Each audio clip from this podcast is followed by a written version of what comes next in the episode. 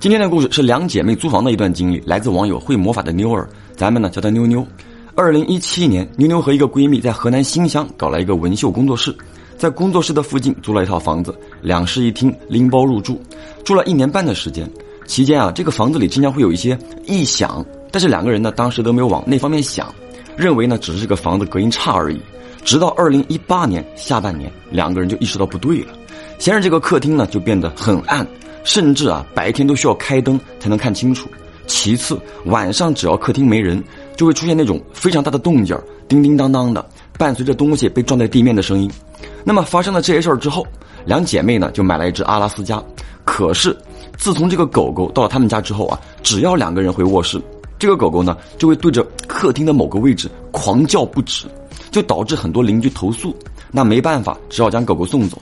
送走狗狗的第二天晚上十点钟左右，这个妞妞正坐在客厅的电脑桌前刷视频，闺蜜呢当时在卫生间。突然，妞妞就感觉到耳边有类似呼吸的声音，很清晰，就像身边坐着个人一样。于是呢，她就回到卧室里，坐在床上继续玩手机。玩了一会儿之后啊，听到闺蜜从卫生间出来了，妞妞呢就喊了一声，让闺蜜打扫一下客厅的地面。我不得不说啊，这个妞妞呢真的是中国好闺蜜啊。闺蜜打扫了不到三分钟，就忽然间尖叫了一声，跑进了妞妞的卧室。她说：“啊，她在客厅看到一个人。”妞妞听完之后呢，就联想到刚才的那个呼吸声，什么话也没有说啊，拉着这个闺蜜就出了门。出门后，两个人找了一个饮品店坐了下来。然后呢，闺蜜就讲说，她在拖地的时候，清清楚楚的看见了一个人形的东西，跟她近在咫尺。那个人呢，就像是穿着一件大斗篷。身高呢有一米七左右，很黑很黑，漆黑的那种。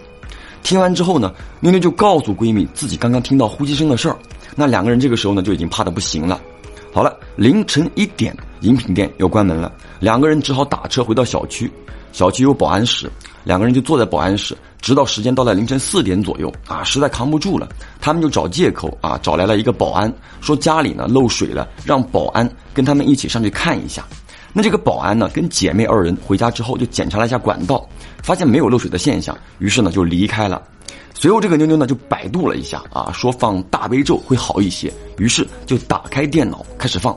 期间两个人呢也不敢睡觉啊，就坐在门口的沙发上紧挨着，直到听到公鸡打鸣的声音，两个人才进屋一起睡了一会儿。上午十点多呢醒了，妞妞马上打电话给自己的老妈，就说了这个事儿啊。老妈听了之后，让妞妞打电话给她姨妈。因为她这个姨妈呢是信佛的，常年跑庙。打通之后，妞妞是开着免提的，就比较方便啊。这个闺蜜也能听到。那么姨妈听完之后啊，就在电话里说了，让他们去找一个柳树条啊，买点那个朱砂，在房间的各个角落用柳条鞭打，并撒上朱砂。那么正聊着，客厅里的一排射灯和中间的大灯，砰的一声全灭了。当时妞妞的第一反应就觉得说，是不是灯泡爆了？导致跳闸了，但是再一看，电脑里的大悲咒依旧还在放着。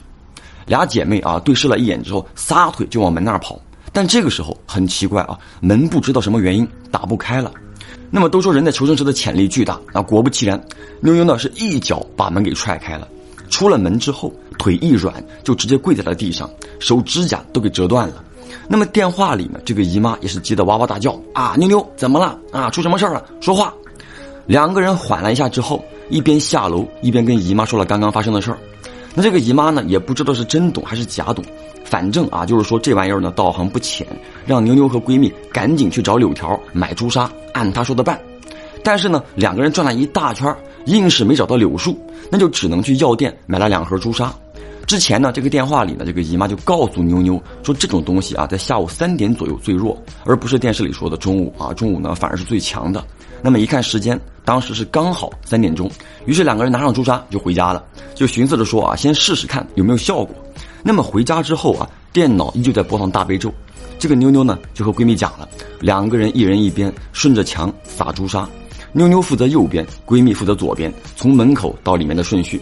那妞妞这边呢，开始撒的时候还很正常，直到撒到沙发的最右边墙角处时，就居然有那种滋滋的声音。就很像咱们吃烤肉的时候啊，生肉放在铁盘上的那个啊滋滋声，而且呢，它这个朱砂粉啊，在往下落的时候，形成了一个弧线，就往外飘，全部飘在了外面，墙角处干干净净。那这个时候呢，妞妞还在想，哎，这是什么奇怪的化学反应呢？因为也不懂嘛。这个闺蜜呢也很好奇，就过来看着这个奇怪的现象啊。那么突然间，妞妞反应过来了，拉着闺蜜就跑了出去。就打那以后啊，两个人呢是再也没有回到过那个房子。但是两个人的东西呢都在里边，那不回去也不行。于是呢，这个姨妈又支招了，让他们先去商场转一转，把身上的晦气啊先去除一下，然后找个庙找人看一看。这闺蜜二人呢就去了当地的这个关帝庙，打听了一圈最后呢是门口的一个大爷说可以看，但是那个看事的奶奶年纪大了，不经常去庙里，就让他们留一个电话，说如果啊这个奶奶去了会通知他们俩。于是两个人呢就先去了妞妞家，在新乡的另外一个区。那么在家住了两天以后啊，这个老大爷终于打电话来了，说那个奶奶去庙里了啊，让妞妞他们赶紧过去。两个人呢就去了。当时那个奶奶呢正在给一个年轻人开光一尊佛像啊，两个人就等啊，等了有半个小时吧。奶奶那边忙活完了啊，就过来了，就问妞妞他们要看什么。这个妞妞呢就回答说看风水，看房子啊。奶奶就看了他们姐妹二人一眼，随后就吩咐妞妞去买把香。这个妞妞买来之后，奶奶呢就在大殿的正中间开始上香，中间什么话都没有说啊。等到这个香烧到近一半的时候，奶奶把香拿了下来，在妞妞和闺蜜的身上、头上都扫了一遍，之后呢才坐下来开始说啊。这个奶奶就问了啊：“你们住的房子是自己的吗？”啊，妞妞就摇头不是。那不是的话，就赶快搬走啊。这个妞妞呢就好奇了，奶奶这里面到底怎么了？哼，怎么了？有个东西一直都在。你们两个女孩压不住，你家里的柜子是不是整天都有动静这个妞妞呢又点了点头啊，说是每天都有。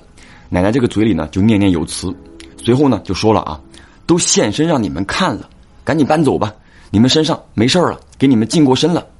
这个妞妞呢和闺蜜就很好奇嘛，就问到底是个什么东西。奶奶开始一直不说，最后实在是被妞妞和这个闺蜜啊缠得没办法了，就说让闺蜜二人先把所有店里的神仙拜一遍再说。两个人呢，就按照奶奶讲的啊，前殿后殿的神仙都拜了一遍，然后这个奶奶才坐下来啊，跟他们讲说不是个人，是只狐狸精，而且道行不浅。那么既然房子不是自己的，就赶紧搬走，这个东西不好弄。而且呢，就告诉妞妞他们，搬的时候啊，要把车开到大马路上，用炮崩一崩，就防止啊再跟着他们。之后呢，两个人就找了一个搬家公司。